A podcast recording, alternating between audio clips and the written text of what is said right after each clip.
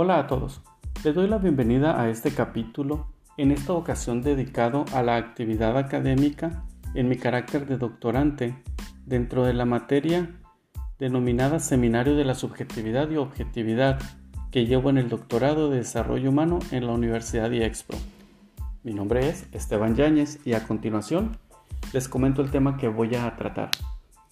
Es el relativo a la construcción de la subjetividad.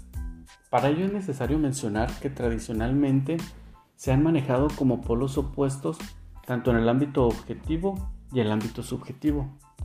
Si analizamos el sentido subjetivo como doble enlace de la acción social, tenemos que esta es una conducta humana, pero se encuentra condicionada a que tenga un sentido subjetivo, es decir, que el sujeto revista esa conducta con un interés, con una intención o con un sentimiento lo que nos orilla a entender que no toda conducta humana es una acción. Para ello tiene que estar revestida de esos matices mencionados.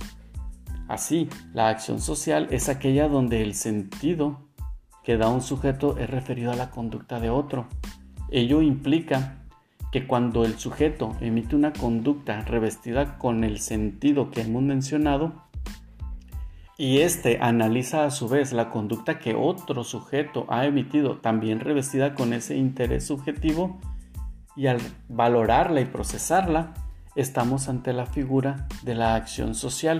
Ello nos da como resultado una interrelación entre el sujeto, la sociedad, la acción social, con una característica de un doble enlace. Para Weber, el dar sentido a una conducta conlleva necesariamente a una acción. Y si dicha acción es relacionada con otras acciones, es decir, con otros sujetos que hayan realizado esa conducta con sentido, la convierte en una relación social. De esta afirmación también se establece la prevalencia de una comprensión explicativa sobre el sentido de una acción. La comprensión explicativa es la que se logra cuando se capta el sentido mencionado dicho o nombrado por el sujeto en su acción. En cuanto a la personalidad como subsistema de la acción social de Parson, se establecen tres aspectos esenciales denominados sistema total de la acción social, la cual se integra primero por un sistema social, segundo por un sistema de personalidad de los actores individuales y tercero por un sistema cultural que se establece en sus acciones.